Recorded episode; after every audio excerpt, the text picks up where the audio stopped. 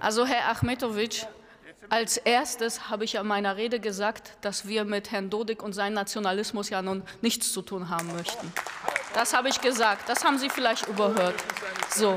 Und jedes Kriegsverbrechen und selbstverständlich die in Srebrenica sind zutiefst zu verurteilen. So. Aber Srebrenica war jetzt eben nicht der Tagesordnungspunkt, sondern ein Auslandsmandat, in das Sie einsteigen.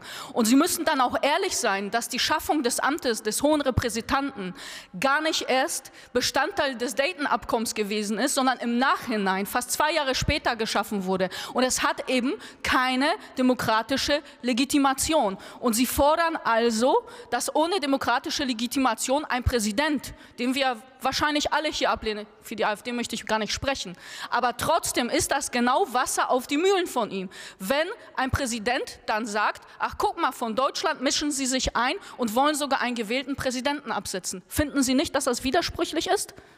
Nein, nein, nein.